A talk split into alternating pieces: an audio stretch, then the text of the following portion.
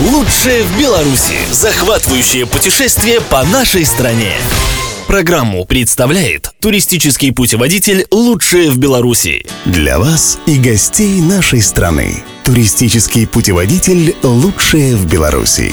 Более 250 туристических объектов. История, культура и традиции. Отели, санатории и агроусадьбы, кафе и рестораны. Лучшее в Беларуси в одном путеводителе. В местах продажи печатных изданий. Информация по приобретению Волком 632 44 40. Яркие впечатления, живописные пейзажи, незабываемые путешествия и селфи, которые удивят ваших друзей, возможны без виз и долгих перелетов. Меня зовут Валентин Середа. Я расскажу вам о невероятных местах, которые можно увидеть в нашей стране. Это «Лучшее в Беларуси». Сегодня Новогрудок. С первого взгляда он поражает своей непохожестью на большинство белорусских городов. Это поистине европейский город посреди Синеокой. В Новогрудке история первой столицы Великого княжества Литовского заметна практически на каждом шагу.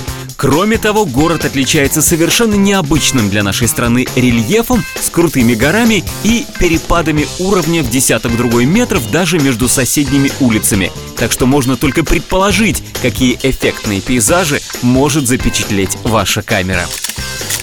Бесспорно, главная достопримечательность Новогрудка – Замковая гора с развалинами замка. Сейчас от него остались только развалины двух башен, одна из которых законсервирована. Замковая гора – самая высокая точка Новогрудского района и одна из наиболее высоких в Беларуси. В ясную погоду отсюда открывается потрясающий вид на окрестности. Не упустите этот кадр. С горы действительно можно увидеть весь город. Здесь сохранились строения прошлых веков, которые соседствуют с современными жилыми усадьбами. Прямо возле замковой горы находится замечательный парк, прогуливаться по которому приятно в любое время года. Но если вы приедете в теплое время, вы окунетесь в невероятную атмосферу. А если вам посчастливится увидеть этот парк золотой осенью, у вас захватит дух от ярких красок.